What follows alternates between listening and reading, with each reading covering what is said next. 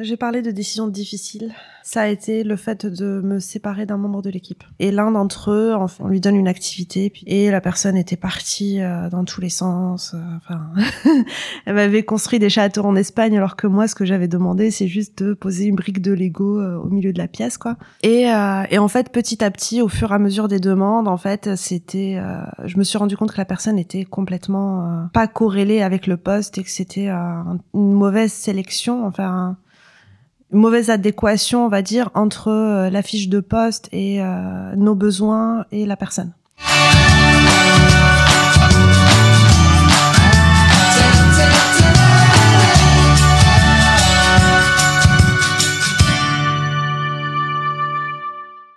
Hello Bouchra. Bonjour Nicolas. Cette fois-ci, c'est un épisode spécial de La Voix du Dirigeant. Euh, on n'est que tous les deux. Et cette fois-ci, c'est à toi de, de passer de l'autre côté du miroir et de répondre aux questions. Ouais, en effet, à mon tour. La dernière fois, c'était toi qui, a qui a fait l'exercice. Et ben, cette fois-ci, c'est. Exactement, c'est pas facile. Je vais essayer. du coup, euh, bah, je vais faire comme tout le monde. Hein. Je vais te poser la première question qui est de te présenter, présenter ton parcours, euh, qui fait qu'aujourd'hui tu es entrepreneur chez Créacilla. Et qu'est-ce que tu fais dans la vie exactement? Alors, moi, je suis Bouchra Ben Kassem. Je, je suis marocaine franco-marocaine en fait. Euh, j'ai vécu mes 17 premières années au Maroc, mes 17 euh, années suivantes en France. Euh, je suis je suis de formation scientifique en fait. j'ai fait un bac scientifique. J'ai j'ai fait des classes préparatoires, physique sciences industrielles. J'ai beaucoup aimé les sciences industrielles, tout ce qui est mécanique, démonter des moteurs, des systèmes de guidage, des choses comme ça. Enfin, j'adorais tout ce qui est comprendre ce qu'il y a derrière les choses. J'aime beaucoup tout ce qui est opérationnel et comprendre euh, comment ça marche. Euh, derrière, j'ai enchaîné avec une école informatique, donc je suis ingénieur informatique. Et, euh, et j'ai travaillé en tant que euh, développeur, testeur, AMOA. Euh, j'ai fait énormément de métiers, j'ai fait quasiment tous les métiers en fait qu'on peut avoir sur un projet informatique de grande envergure.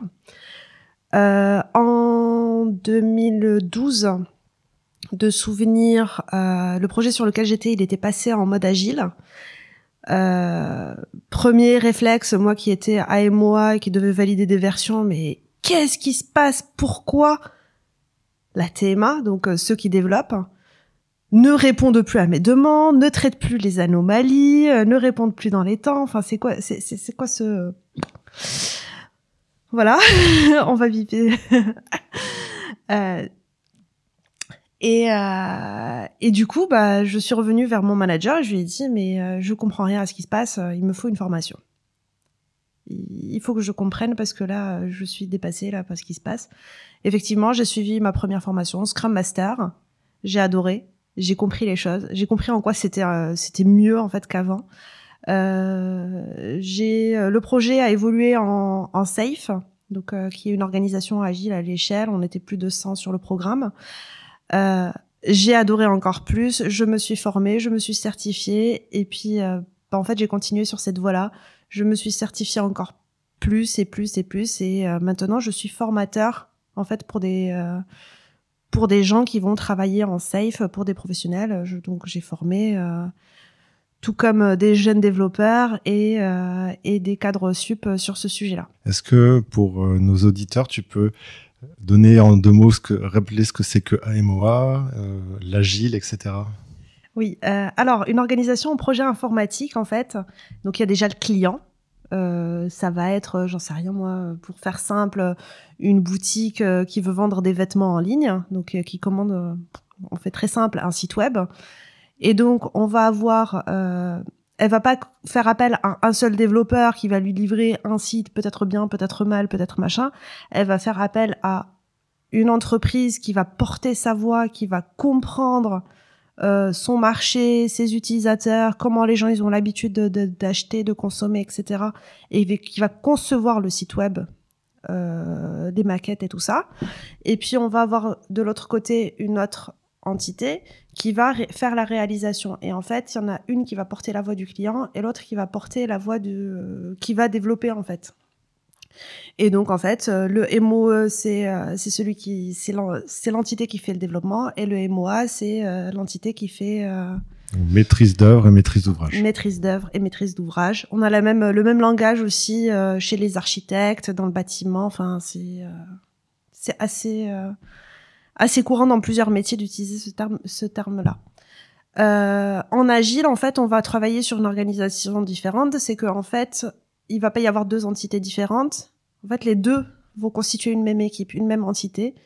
Que ce soit un petit projet, comme je donnais tout à l'heure, qui nécessite peut-être ça les cinq personnes euh, sur trois mois, c'est fait, ou euh, des projets d'envergure pour des entreprises du CAC 40, où euh, on va avoir 100, 1000, 10 000, 15 000, par exemple, pour construire, j'en sais rien moi, des systèmes pour faire des voitures autonomes. C'est du 7-8 000 personnes en fait qui travaillent sur un, un projet comme ça. Donc c'est la différence entre l'agile et l'agile à l'échelle. Euh, c'est ça, c'est en gros. C'est ça, euh, cinq personnes. Euh, agile, on va plutôt parler de d'équipe.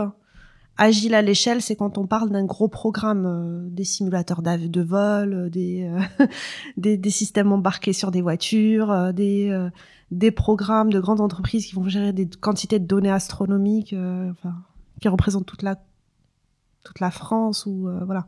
Alors, tu as dit deux autres gros mots. le, premier, c'est Scrum Master. Scrum Master. Ah bon, j'ai dit? Oui, tu as dit que tu as été un moment Scrum Master, que tu as découvert ce métier, que tu as beaucoup aimé. Est-ce que, euh, est que tu peux dire euh, qu'est-ce que c'est que ce Scrum Master du coup? Alors, je vais, je vais beaucoup vulgariser, mais je vais dire c'est un petit peu comme le chef de projet. C'est euh, la personne qui va animer une équipe qui travaille en agile. Donc le Scrum Master va faire en va être le liant de l'équipe, il va faire en sorte que l'équipe travaille dans les meilleures conditions euh, et toutes les ressources nécessaires, euh, qui communique quand c'est nécessaire, il va faire le médiateur quand c'est nécessaire. Il va faire en sorte que l'équipe n'ait à se concentrer que sur leur zone de génie. Si tu es développeur et que tu es un génie en Java, bah t'as pas à te casser la tête avec oh moi faudrait changer d'ordinateur, j'ai pas de clavier, ah il nous manque des post-it ou euh, faut aller chercher des feutres. C'est le Scrum Master qui gère ça. c'est le Scrum Master qui va gérer absolument tout ce qui est euh, environnement de travail. Environnement de travail, son job c'est de faire en sorte que l'équipe, euh, c'est il facilite pour l'équipe en fait le travail. Et il fait quelques dessins de temps en temps pour les rétrospectives. ah bah idéalement il est très bon en coloriage en effet. euh, très bien. Et euh, le deuxième gros mot c'est safe. C'est un modèle d'organisation à l'échelle. C'est c'est Scaled Agile Framework for Engine. je vais pas savoir. Scaled Agile Framework for Enterprise. Donc pour les entreprises, c'est euh,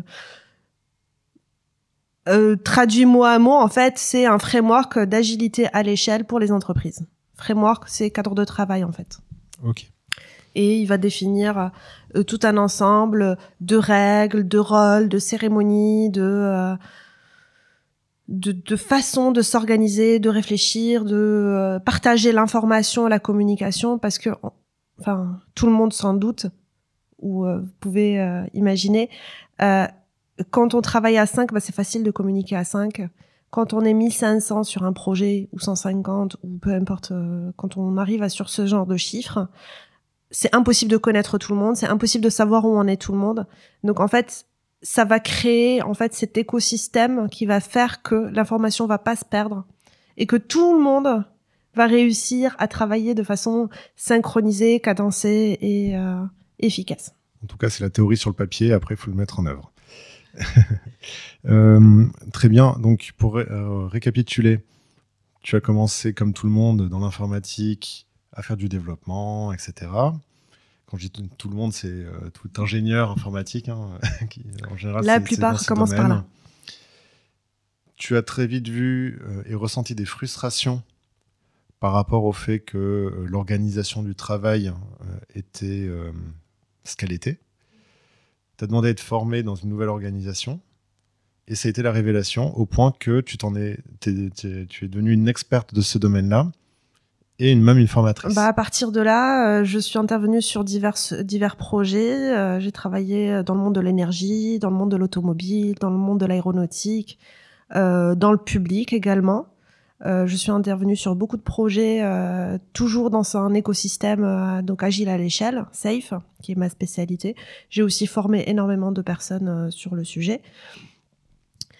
Et Et un jour, je me suis dit, bah tiens, c'est sympa, mais en fait, j'aimerais bien en fait travailler directement avec les personnes qui portent ces programmes.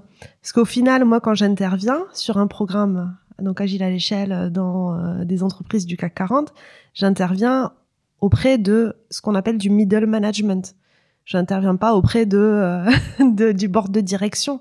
C'est euh, si j'interviens au niveau d'un programme. Et donc, euh, mon champ d'action et mon champ d'impact, il est euh, sur ce programme. Donc, je peux euh, aider le programme à réussir et à exploser et à atteindre ses objectifs, etc. Mais euh, euh, je suis aussi limitée par les objectifs de l'entreprise dont j'ai même pas contact avec les personnes en haut. Je, je, suis impactée, je dois suivre la stratégie de l'entreprise, mais sans avoir impact sur les décisions ou pouvoir remonter euh, des infos du terrain, etc. Donc moi, j'avais envie, en fait, de travailler justement là où se prennent les décisions, avec ceux qui prennent les décisions. Et donc, avec mon savoir-faire, euh, je viens aider justement ces preneurs de décisions, donc ces entrepreneurs euh, aujourd'hui en TPE, PME, euh, qui se lancent dans des projets qui ne savent pas forcément ou dont c'est pas le métier en fait d'animer des projets. Eux, leur métier c'est leur expertise en fait. Euh, ou d'être entrepreneur également. Tout simplement la gestion d'entreprise qui est Exactement. un projet à part entière. Bah moi j'amène en fait cette connaissance de projet à quelqu'un qui est un porteur de projet pour l'accompagner à faire en sorte qu'il réussisse. C'est c'est euh, mon idée de base. Ok. Et donc ça a commencé par la Créacila, c'est euh, avoir envie de ramener le projet euh, et l'organisation de projet au plus proche de, des décideurs stratégiques. Euh, oui, euh, il me semble aussi qu'il y a un sujet qui est important, qui est la notion d'indépendance euh, vis-à-vis de ce rôle dans, la, prise de décision sur euh, l'organisation. Est-ce que tu peux en dire plus? Oui, en effet. Euh, lorsque j'interviens en fait euh, en tant que coach agile, lorsque j'intervenais en tant que coach agile, généralement en fait j'étais portée par une entreprise, l'entreprise qui me salarie ou euh, l'entreprise qui euh, sous-traite à Enfin, Euh, Il y, a, des mécanismes en fait ou des entreprises qui euh, ont par exemple l'équipe de développement qui porte la partie développement en fait euh, font appel à un coach agile extérieur d'une autre entreprise et donc c'était moi potentiellement qui pouvais intervenir. Et en fait, je me retrouvais dans des situations relativement délicates où bah, il y a mon éthique de coach agile qui voudrait conseiller quelque chose, et puis euh, le fait que je vienne par une entreprise qui va payer euh, mon taux journalier, donc euh, mon, mon salaire au final, euh, bah en fait, euh, s'ils ont fait une erreur ou s'ils ont une pratique qui, pour une raison ou une autre interne, fait qu'ils ont une démarche, bah, je me retrouve prise entre deux feux, entre mon devoir de conseil, mon éthique et et justement celui qui paye mon salaire. Donc, euh, en fait, j'ai choisi justement cette indépendance pour pouvoir, quand j'intervenir, quand j'interviens sur un projet, pour pouvoir, quand j'interviens sur un projet, pouvoir dire, ok, là, ça ne va pas. Je ne suis ni avec vous ni avec vous.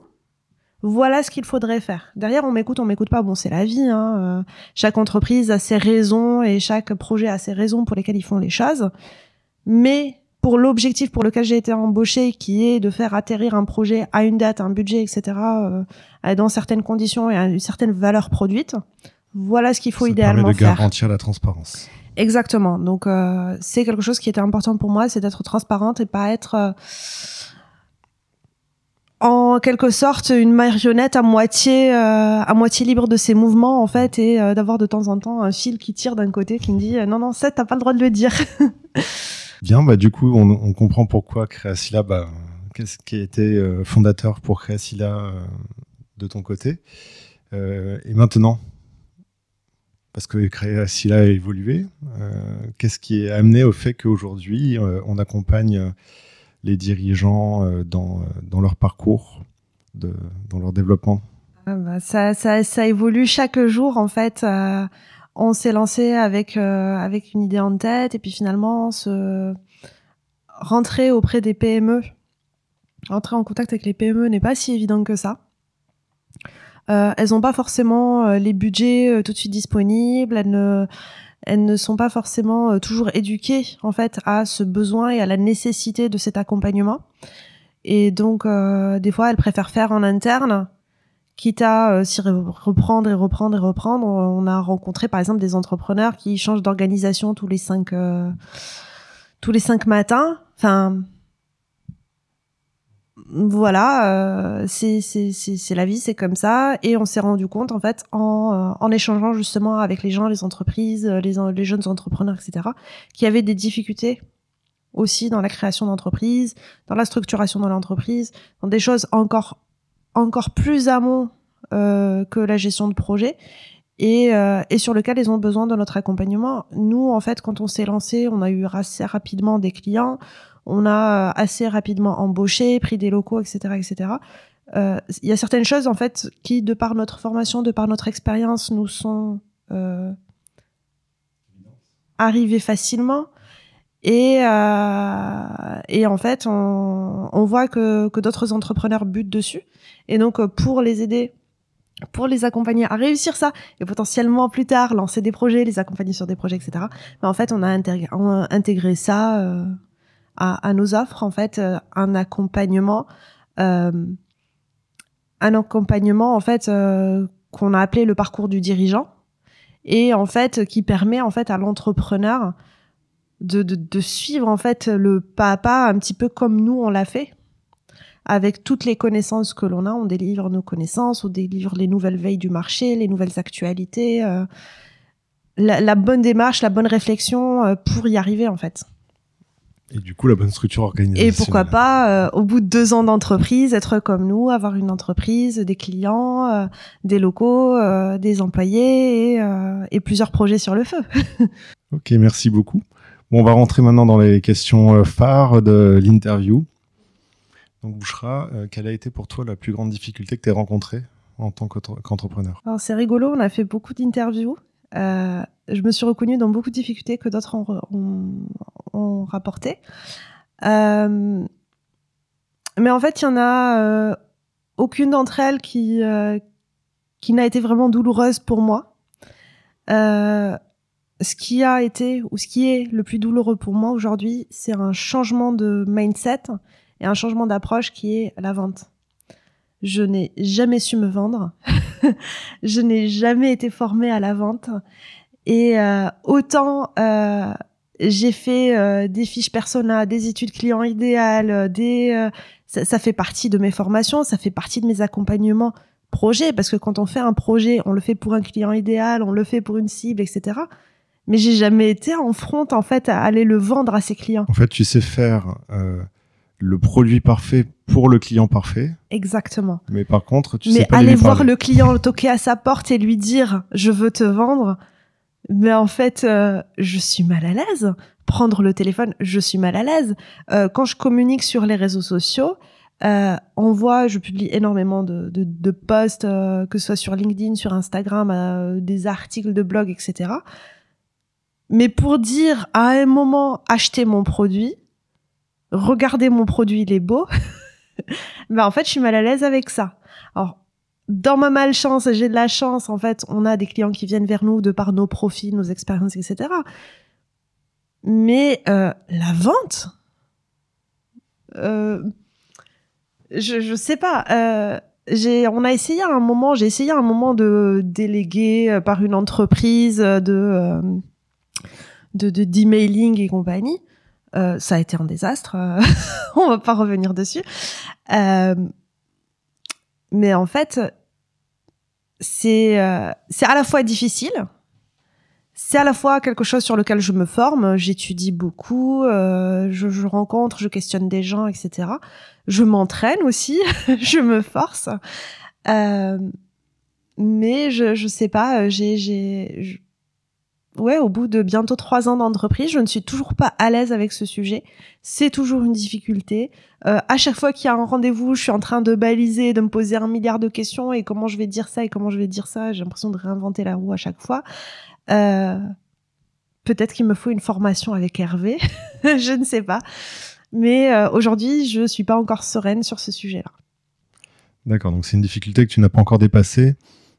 Tu as trouvé des moyens d'améliorer les choses, mais par contre, tu sens que c'est pas du tout encore le que le cap n'est pas encore dépassé. En fait, c'est euh, j'aime bien euh, pour le vocabulaire euh, utiliser un terme, parler de vocabulaire actif et passif. Là aujourd'hui, j'ai toute la théorie, j'ai un petit peu de pratique, donc c'est du vocabulaire passif en fait. Je c'est vocabulaire passif, c'est quand on entend un mot, on le comprend. Si on le lit, on le comprend. Mais par contre, naturellement, ça ne vient pas. En fait, euh, quand on doit s'exprimer, on va utiliser d'autres mots, mais jamais celui-là. Ça, c'est du vocabulaire passif. Vocabulaire actif, c'est un terme que l'on va utiliser euh, au quotidien euh, naturellement sans même y réfléchir. Bah là aujourd'hui, c'est entre le vocabulaire passif parce que j'ai les notions, j'ai les informations, je sais les restituer quand on me questionne dessus ou quand je suis en situation, quand j'ai bien préparé. Mais je continue encore à baliser, ça ne me vient pas naturellement. Je suis pas euh, le marchand de tapis méga à l'aise, tchatcher, etc. Enfin, En fait, tu- parles d'une difficulté qui est intéressante, c'est que oui, tu as toute la connaissance théorique, c'est bien. Euh, J'aurais tendance à dire que euh, la partie euh, rendre actif ses conna- connaissances, ça vient par le fait de les pratiquer, donc l'expérience, pratiquer, pratiquer. Mais là, finalement, la bascule, elle est difficile parce qu'il y a autre chose qui est au milieu, qui est une forme de, de mes peur, peurs, mes croyances. de exactement. Et c'est ce truc-là qu'il faut réussir à dépasser et qui est le plus difficile finalement parce que, euh, encore une fois, une fois qu'on l'a dépassé, bah, derrière la théorie, on finit par réussir à l'appliquer. Euh, donc c'est vraiment ce. On va dire que tu es euh, à un, moment euh, d'équilibre instable où tu vas finir par tomber dans, dans le- dans la pratique et dans la facilité. Oui, je sais que je vais y arriver, mais euh, Mais aujourd'hui, c'est encore un sujet sur lequel je rame. Et je pense que beaucoup d'entrepreneurs qui ne viennent pas du monde du commerce, qui sont plutôt experts dans, dans leur métier ou dans leur secteur, pour beaucoup, ils passent par là aussi.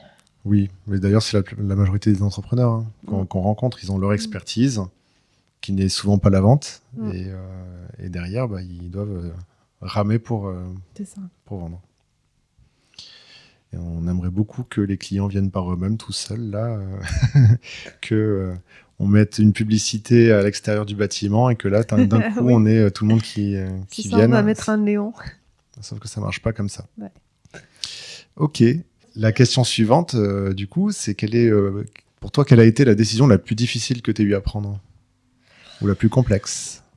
J'ai parlé de décisions difficiles, plus que complexes.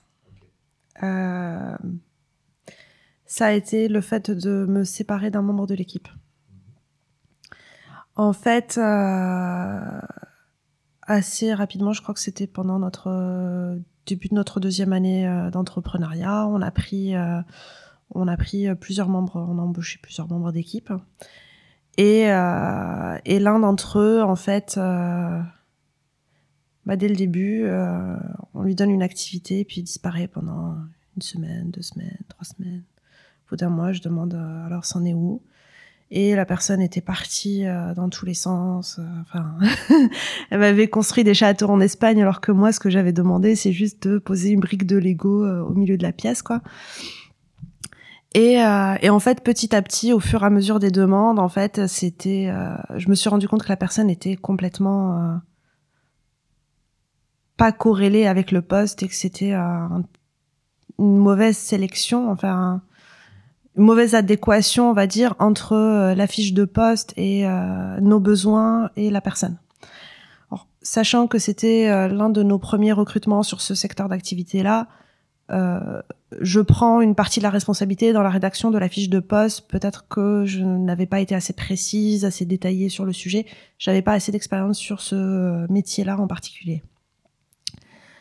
Euh, et le truc, c'est que, euh, en fait, de jour en jour, bah, je dormais de moins en moins. Je stressais. Mais comment je vais lui demander ça? Mais comment je vais lui penser ça? Et puis, de toute façon, si je lui demande ça, euh, elle va me faire autre chose ou euh, ça, va pas être ce que je veux. Euh, au fur et à mesure du temps, en fait, je, je, je stressais de plus en plus à chaque demande que j'allais faire et à chaque fois que cette demande euh, ou le livrable devait m'être restitué. Et, est arrivé à peu près la, la, la fin de la période d'essai et j'étais encore en train de baliser. Je prends, je, je garde. euh, et le truc, c'est que en fait, au fond de moi, ben, j'ai pas envie de prendre la responsabilité de euh, de me dire, ah, Julie. Enfin, ça me faisait mal en fait de me dire, euh, je licencie une personne. Bah, en fait, elle dépend euh, son salaire, son son loyer dépend du salaire, euh, sa nourriture dépend du salaire, euh, tout tout dépend du salaire et ça me fait mal en fait de me dire, bah, je lâche une personne dans la nature quoi. Et du jour au lendemain, euh, à la fin de sa période d'essai, euh, ça se fait pas trop. Et puis on va donner une chance, et puis euh, les jeunes peuvent progresser, euh, ça va, ça va s'améliorer. Donc euh, je, je, je, je choisis l'option en fait, on choisit l'option en fait de donner euh, une chance et donc de faire des entretiens, de euh, des fois, parfois des entretiens pour rappel à l'ordre, des fois entretiens pour euh, réexpliquer les choses, des fois entretiens pour, enfin, on, on a multiplié les entretiens, les conversations, les réunions, etc.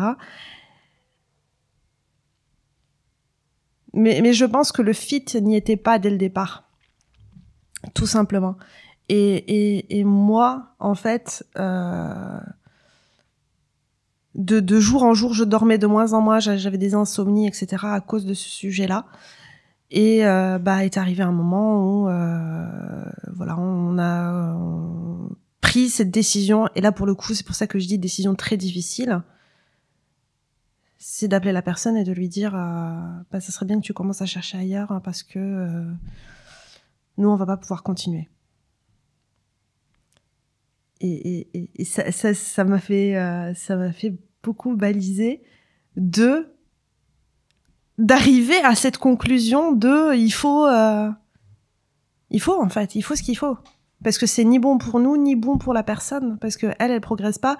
On j'aime pas utiliser le terme de mettre au placard mais on donnait des activités de moins en moins intéressantes et de moins en moins stratégiques parce que de toute façon on devait tout refaire En fait, d'un point de vue, euh, c'est intéressant ce que tu dis, c'est que euh, il y a deux choses. Il y a déjà il y a, la décision euh, pragmatique comme on a l'habitude de faire avec des données, avec quelque chose de très objectif, et en disant que bon bah c'est quoi les biens pour la société, les biens pour la personne, etc., etc. Et on se rend compte que la, logique veut que la séparation soit la meilleure option, parce que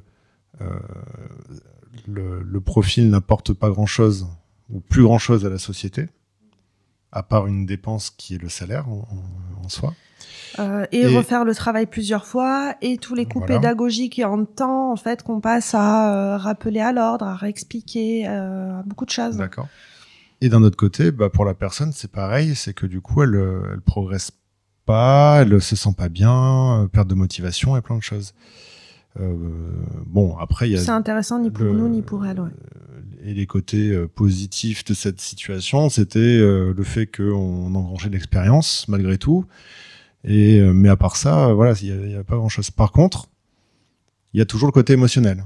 Et le côté émotionnel, c'est ce dont tu as parlé.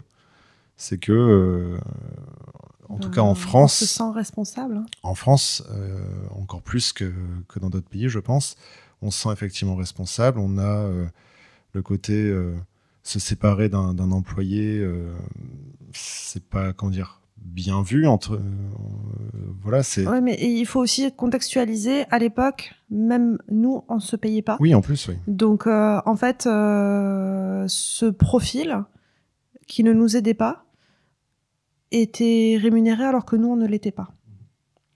Donc, euh, ça, ça, ça rajoute encore plus de stress et de pression, en fait. et donc bon tout ça fait que euh, c'est une décision du coup très difficile à prendre effectivement qui euh, qui pourrait être plus facile si on regardait que les chiffres mais comme on est sur quelque chose qui est humain euh, ça devient très difficile alors, je sais plus combien a duré la situation, moins d'un an, ça c'est sûr.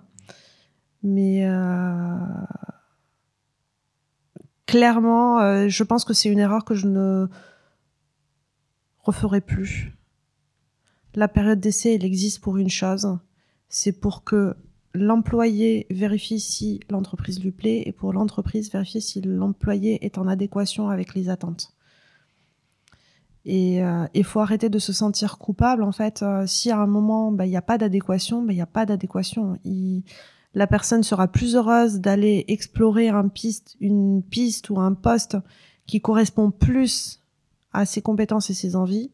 Et nous aussi, de notre côté, euh, ce serait bien plus intéressant qu'on travaille avec des gens euh, qui correspondent euh, à la stratégie, à la direction que prend l'entreprise. Surtout pour une petite entreprise, c'est très difficile. Faciliter la prise de décision à l'avenir. Ce que tu dis, c'est que déjà, tu fais en sorte de plus avoir à prendre ce genre de décision.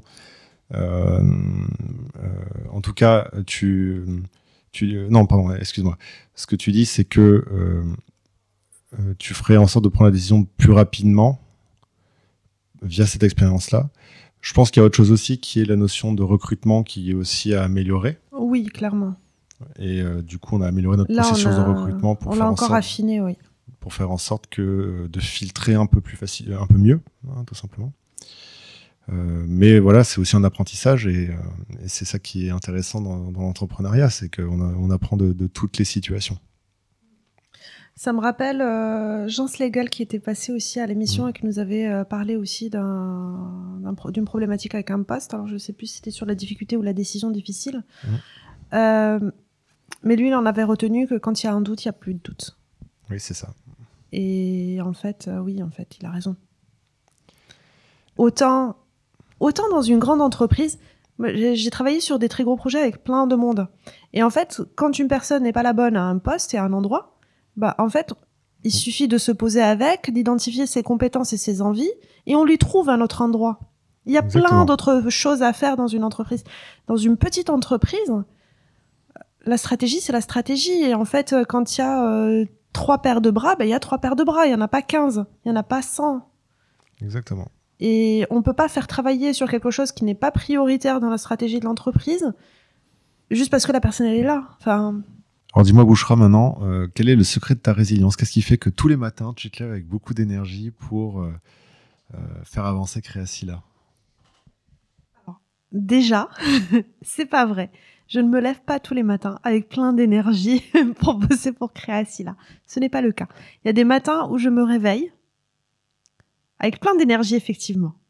Et j'attaque directement des fois, euh, voilà, à 6 heures du matin, je suis devant mon ordinateur, euh, sur le canapé ou au bureau, peu importe. Et puis, euh, et puis j'ai envie. Et puis, il y a des matins, à 8 heures, faut encore m'arracher du lit. mais en fait, en fait, je, je suis quelqu'un de bosseur. J'aime bien voir les choses fonctionner.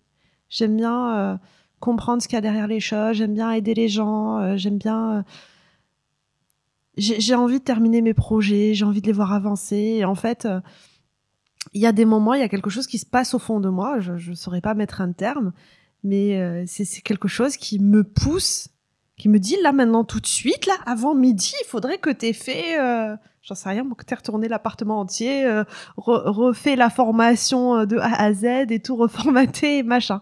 Et en fait, je, je sais pas, il y a des moments, je me réveille, j'ai euh, un objectif, généralement ça colle avec la stratégie de la semaine ou du mois, ou voilà mais euh, voilà, j'ai des gros moments où euh, je vais produire un maximum. Hier, par exemple, euh, j'étais j'étais à mon bureau et ben en une demi-journée, j'ai produit les, des, des cahiers d'exercices pour trois chapitres. Je les ai refondus de, de zéro parce que voilà, c'est ce que mon cerveau avait décidé qu'il fallait maintenant que c'était une urgence de refaire ce cahier d'exercice. Il y avait aucune urgence, ce cahier d'exercice, c'était très bien. Mais voilà, mon cerveau a décidé que. Euh, Moi, je ressens une forme de plaisir aussi dans ça. C'est-à-dire que euh, dans ces moments-là, euh, c'est quelque chose que tu as envie de faire. C'est tu prends plaisir à faire tout ça et c'est pas comment dire une corvée. Absolument pas. Mon travail n'est pas une corvée. C'est mon travail, je le choisis, j'en ai envie, je m'y mets. Moi, j'ai l'impression que ton, le moteur finalement de ta résilience, c'est le fait qu'aujourd'hui tu fais quelque chose qui te plaît, qui t'amuse, qui te passionne et donc tu as des élans comme ça euh, où euh, tu ne comptes pas tes heures parce que tout simplement quand on est passionné de quelque chose en fait on, le fait et on se pose même pas la question de combien de temps ça va prendre. Et, euh, et c'est ça qui te qui fait que tu avances tous les tous les jours en fait. Ouais c'est c'est plutôt bien dit j'ai ça très euh, très régulièrement. C'est pas un élan qui va m'arriver une fois euh, tous les euh, tous les six mois. C'est pour ça que je peux me baser dessus. euh, chaque fois qu'il y a un problème, en fait, ça trotte, ça trotte, ça trotte dans ma tête, et puis je vais avoir cet éclair de génie qui va faire que je vais bosser non-stop jusqu'à le produire. Et en fait, bah, étant donné le nombre de problèmes et le nombre de sujets qui trottent dans ma tête, bah, en fait, quasiment tous les jours, j'ai mon élan qui va permettre de voilà. Et euh, les problèmes qui trottent dans ma tête, bah, en fait, c'est les problématiques de l'entreprise, du moment, etc., ou de mes clients du moment. Et donc, euh, l'un fait l'autre que, euh, au final, bah, c'est bon pour mon entreprise, ma façon de fonctionner. Donc, j'ai pas de raison de la de la revoir. Après, bon, il y a des jours où euh, j'ai pas trop envie. Et là, pour le coup, moi, ce que j'ai ce que j'ai fait, ce que j'enseigne d'ailleurs à mes élèves dans formation, dans le parcours du dirigeant, euh, c'est tout simplement, en fait, de euh, d'avoir une routine pour les jours sans. Les jours où je suis malade, les jours où j'ai pas envie, les jours où je suis fatiguée, les jours où bah une routine d'une demi-heure ou d'une heure, mais vraiment très très light, mais qui permet quand même de faire que ça fonctionne, que ça continue à tourner avec ou sans. Oui, moi je comment dire, euh, ça c'est important. Il faut aussi accepter de certains jours euh, ne rien faire si on a envie de rien faire. Et je pense que c'est très important. Je lisais il y a, très peu de temps, euh, je crois que c'était ce matin, c'est rigolo. Ce matin, je, lisais un article qui expliquait que, euh, en fait, c'est une, sociologue qui a fait des études sur les entrepreneurs, sur les personnes qui ont réussi dans la vie. Et euh, elle disait que, étonnamment, contrairement à ce que l'on pense, c'est pas les personnes qui sont des acharnés du travail qui réussissent le mieux. C'est au contraire les personnes qui savent prendre des repos et se reposer. Et que euh, ceux qui réussissent le mieux, qui s'épanouissent le mieux dans la vie, euh, qui ont des réels résultats et aussi un réel bonheur dans leur vie, c'est ceux qui euh, acceptent de ne rien faire de temps en temps, qui acceptent de se reposer, de se ressourcer et pour, bah, pour pouvoir être encore plus efficace par la suite. Et je pense que dans les journées justement où on se lève, on n'a pas envie, bah, du coup il faut saisir l'opportunité de se reposer parce que y a, euh, le repos est difficile quand on est entrepreneur. Donc, Mais euh, oui. Et quand on prend des vacances, on revient avec mille fois plus d'idées que euh, sans les vrai. vacances. Donc oui, et il faut plus d'énergie. Mmh, tout à fait. Le moment fatidique arrive. les questions du tac au tac. Est-ce que tu es plutôt recrutement de, ou prestataire externe? Deux. Euh, en vrai, ce que j'aime bien dans le recrutement, en fait, c'est euh, d'avoir la compétence en interne, euh, de, former les gens, de les aider, les accompagner en fait à maîtriser quelque chose. C'est pas pour que derrière, en fait, ils s'en aillent. Enfin, c'est un petit peu dommage. Ce que j'aime bien dans le côté prestataire externe, c'est en fait quand on sélectionne bien le prestataire, faut pas se tromper. Le prestataire, en fait, c'est quelqu'un désolé pour l'expression pour les prestataires externes, je pense pas du tout ça de vous, mais c'est quelqu'un prêt à, à l'emploi en fait. Euh, c'est quelqu'un qui sait de quoi il parle, il maîtrise, il machin. Enfin, Il arrive, il, il- il va direct quoi. Donc euh, et en fait, j'ai pas tant de formation. j'ai euh, pas à le former, j'ai pas machin. Je, je lui explique juste le contexte de mon entreprise, mon besoin et, euh, et limite c'est lui qui m'explique ce que je suis censé faire et pas l'inverse. Donc moi, moi c'est ça que j'attends d'un prestataire externe. Donc euh, ouais, un prestataire externe pour moi il doit être euh, vraiment calé. Ça va, je crois que tu as répondu comme moi. Alors, est-ce que tu es plutôt formation ou auto-formation? Euh, les deux. Euh, j'aime bien me former, j'aime bien aller en formation, j'aime bien rencontrer des gens, j'aime bien discuter avec le formateur. voilà, ça, ça fait sortir de sa routine pendant le temps de la formation, donc un ou deux jours, quatre jours, cinq jours, peu importe. Euh, c'est rigolo. Euh, mais en vrai, au quotidien, euh, j'ai pas toujours le temps en fait de, blanchir une journée, deux journées, cinq journées. Et donc en fait, je, me forme tout le temps en fait. J'ai toujours un bundle de formation que j'ai acheté. J'ai toujours notre bureau il croule de bouquins dont j'ai à peine lu la moitié et j'ai tout le temps des choses pour m'auto-former. Je suis il n'y a, pas un jour où j'apprends pas quelque chose, où je vais pas sur un site web, où je lis pas un post qui va m- sur LinkedIn par exemple qui va m'intriguer, me faire aller chercher des trucs. Donc pour moi l'auto-formation c'est la vie. Et la formation, bah, c'est cool, j'aime bien euh, à l'opportunité. toute façon, je pense que quand on est entrepreneur, il faut être prêt à, à se former en permanence, à apprendre, à être ouvert d'esprit. Et, Ah, mais si on se forme pas, on est un jour dépassé. Forcément. Et donc, euh, et donc, effectivement, au quotidien, on doit apprendre des nouvelles choses. Alors, est-ce que tu es plutôt réseau d'entrepreneurs à la cool ou structuré? En vrai, j'ai expérimenté et ni l'un ni l'autre. Euh, moi, je préfère rencontrer des gens, déjeuner avec eux, discuter avec eux. euh, et puis des gens qui me font rencontrer des gens, qui me font rencontrer des gens. Et puis, et puis c'est intéressant. J'ai l'impression avec la voix du dirigeant, justement, ou avec les divers, différents ateliers qu'on fait en ligne et, et la communication qu'on a en ligne, en fait, euh, des fois, je me retrouve euh, juste à manger euh, manger face à en visio avec quelqu'un qui est à l'autre bout de la France euh, que j'ai juste échangé trois messages sur Instagram et puis on a trouvé que enfin on a cliqué et puis on se retrouve à faire un déjeuner business en visio. Donc moi c'est plutôt comme ça Le que côté je- naturel, hein, de, de, ouais de fil en aiguille. De... Ah. après faut pas attendre que ça vienne à soi hein. faut aller Bien sûr. chercher faut parler aux gens faut envoyer des messages etc mais euh, Tu préfères les one-to-one et par rebond mm. de, de, de réseau de chacun euh, Ouais, clairement, c'est. Euh, euh, je suis bien plus à l'aise en fait. euh, Alors, c'est c'est rigolo, mais je suis à l'aise à parler devant une salle de formation, donc devant des élèves, ou sur une scène, en séminaire, machin. Et je suis à l'aise à parler en one-to-one euh, ou euh, à euh, deux personnes. J'aime pas discuter avec un gros groupe. Donc, me retrouver autour d'une table avec 20 personnes pour me présenter pendant deux minutes, enfin, j'ai pas réussi. C'est, je suis pas du tout à l'aise dans ces environnements-là. C'est autant que quand tu es dans une classe, as ton costume de, de professeur, entre guillemets. De, Ouais, c'est ça, j'ai mis mon rôle, j'ai mis ma casquette. ouais. Et donc, tu es à l'aise avec ce, ce rôle-là, mais par contre, euh, en tant qu'entrepreneur parmi d'autres, c'est plus difficile. Alors, est-ce que le téléphone ou les emails, c'est un ami ou un ennemi pour toi? Euh, bah moi mon téléphone euh, il... il- Euh, en vrai euh, je réponds quand j'en ai envie je, je... ou quand j'y pense il y a des messages que je trouve très importants que je lis je retiens l'information je me dis il faudrait que je réponde et puis les gens attendent toujours la réponse voilà donc euh, non, le téléphone et les emails, en fait, ils m'apportent des informations. et moi, je les prends quand j'en ai envie, quand j'en ai besoin, et quand j'en ai pas envie, quand j'en ai pas besoin, que j'ai pas la tête à ça. Bah, tant pis. Il faudrait qu'on prenne euh, la technique de, de Sonia.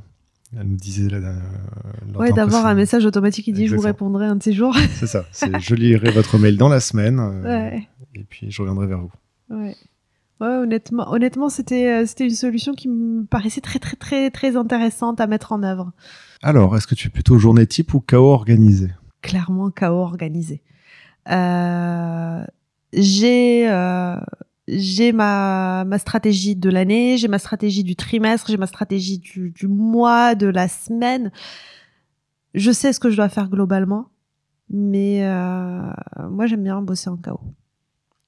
Donc je fais ce que j'ai à faire, je l'ai fait dans les temps, mais clairement pas. euh, Oui, tu as, des euh, humeurs pour euh, faire telle ou telle activité et ça, ça ne peut pas être contrôlé, donc tu peux pas le, décider de l'horaire. Bah, des, des, des fois, je vais être méga productive à 4 heures du matin. Bah, je vois pas l'intérêt de me forcer à dormir à 4 heures du matin si, euh, si à ce moment-là je peux être productive pour derrière euh, somnoler à midi. Enfin, Oui. ça n'a pas de sens. Et si je te dis, euh, vas-y, maintenant tu t'arrêtes tout de suite et tu vas écrire un article, euh, c'est pas sûr que la, la créativité elle vienne, alors que ça peut. Alors que à- parfois, je me pose devant l'ordinateur et puis euh, je vais écrire 5 articles d'affilée. Exactement. euh, Mais euh, déjà essayé de faire des routines Ou est-ce que Oui. tu. Alors j'ai lu un livre, je crois que ça s'appelle Le Club des 5 heures du matin, euh, ou un truc comme ça. C'est un livre de Robin Sharma. Alors sur le coup, c'était la révélation, mais c'est génial. Et j'ai téléchargé son application, et puis je t'ai recommandé d'ailleurs de le lire. Euh, j'ai commencé à me lever à 5 heures du matin.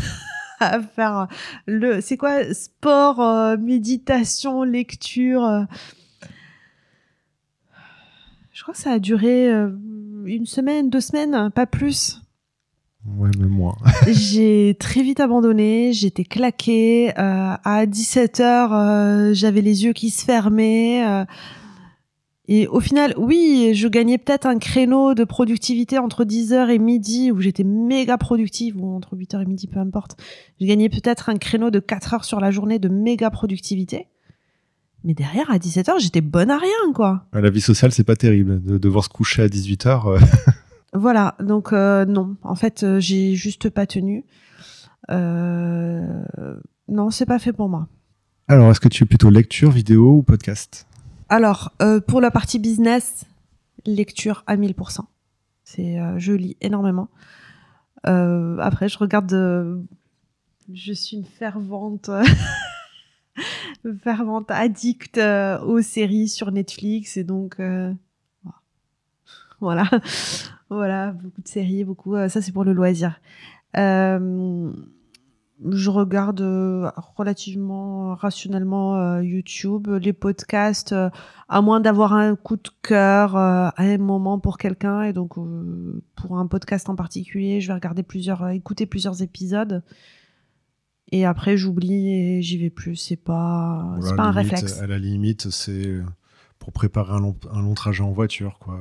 On se dit, tiens, C'est pas mal ça. Oui, pour les trajets en voiture, en effet, euh, je- je- j'ai le réflexe en fait de télécharger plusieurs podcasts différents d'ailleurs, de différentes personnes euh, sur différents sujets, etc. Et en fait, selon le mood sur le trajet, euh, on va pouvoir écouter un podcast ou l'autre. d'accord. Du coup, est-ce que tu as des livres, un ou deux livres à conseiller Alors, euh, sur la partie euh, gestion du changement, euh, toutes les transformations en entreprise, organisation en entreprise et tout ça, moi, il y a, les livres de John Cotter.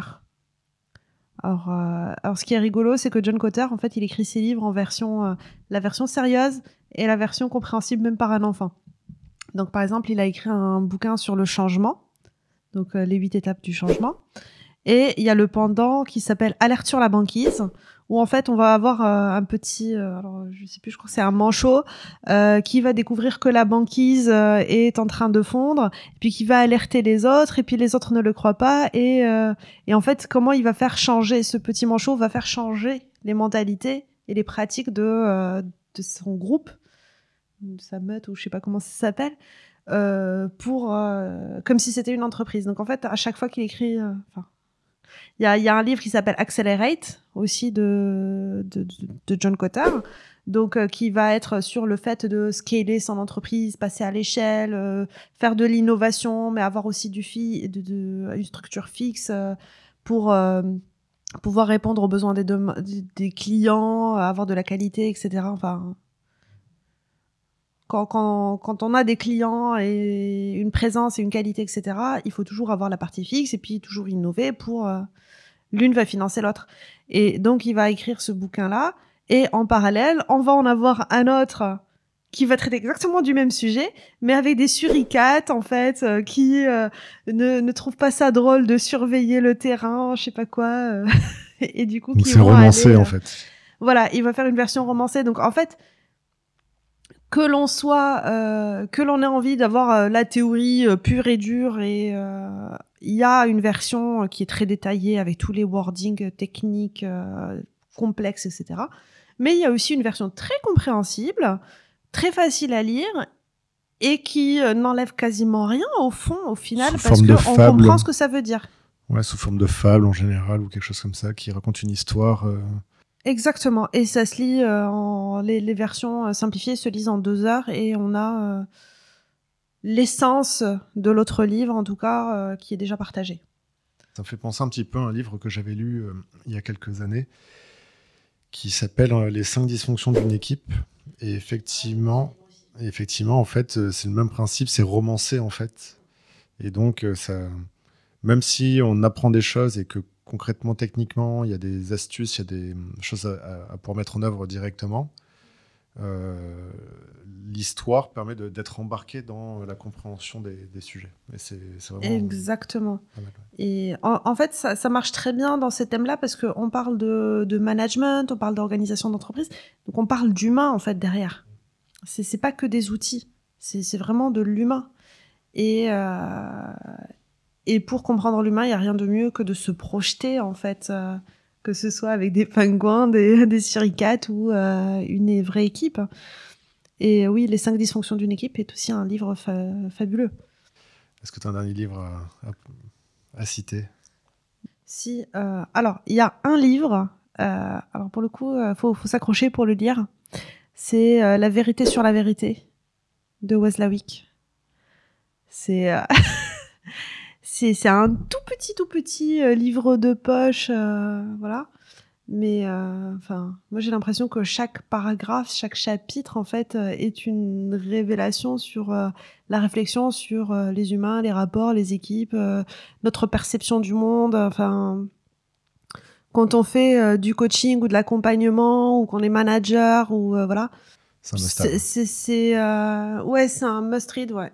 Bon, on mettra une photo de l'étagère et vous regarderez tous les bouquins qu'il y a Ah, Reinvented Organizations aussi. Réinventer les organisations. Ça aussi, c'est génial.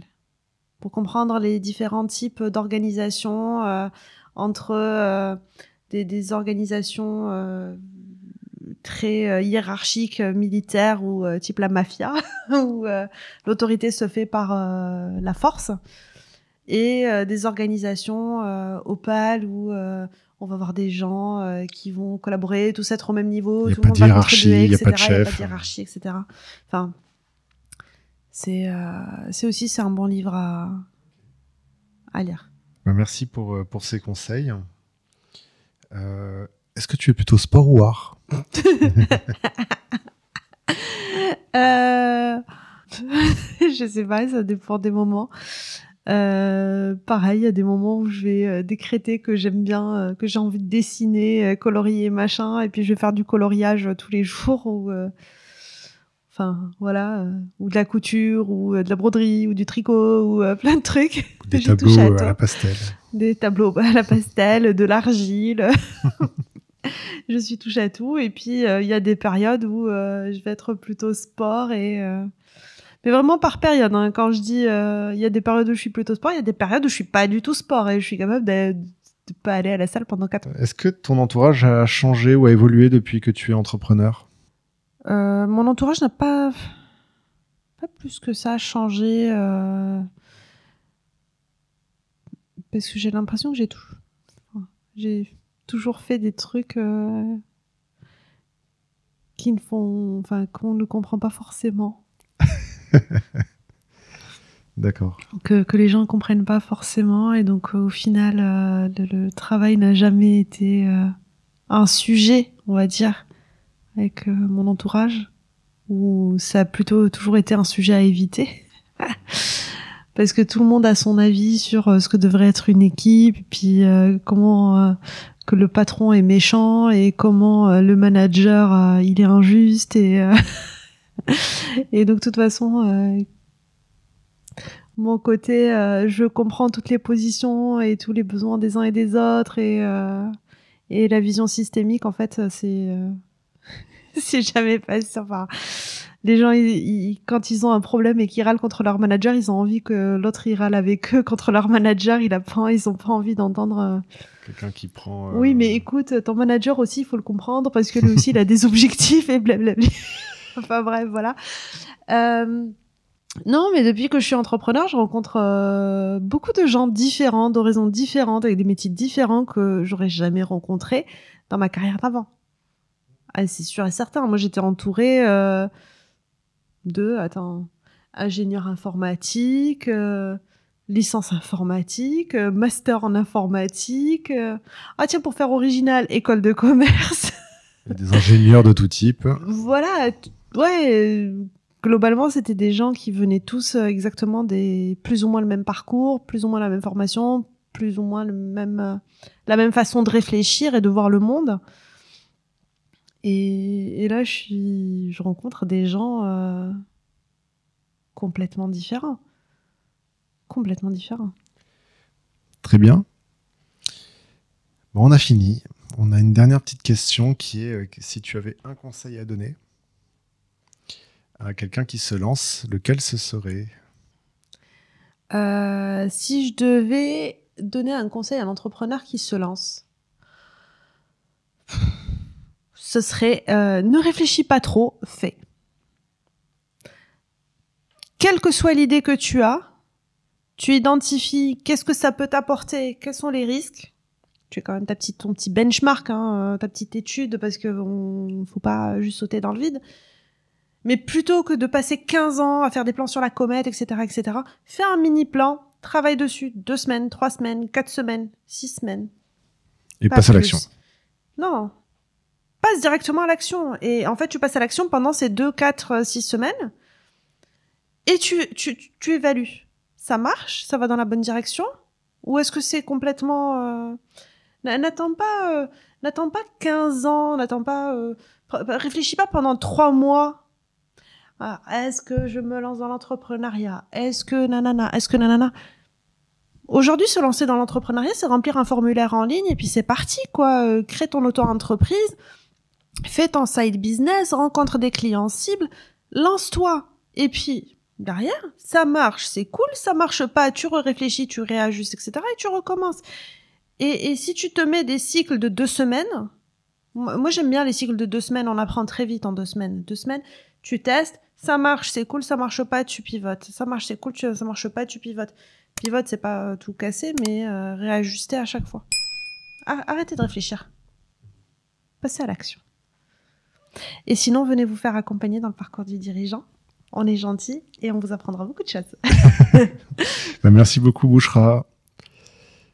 Euh, est-ce que tu peux nous dire où est-ce qu'on peut te retrouver? Bah ici envoyez-moi un message. Laissez-moi un commentaire, je le lirai. Voilà, mettez des commentaires sous la vidéo. Merci, Merci. beaucoup, à la prochaine. À bientôt.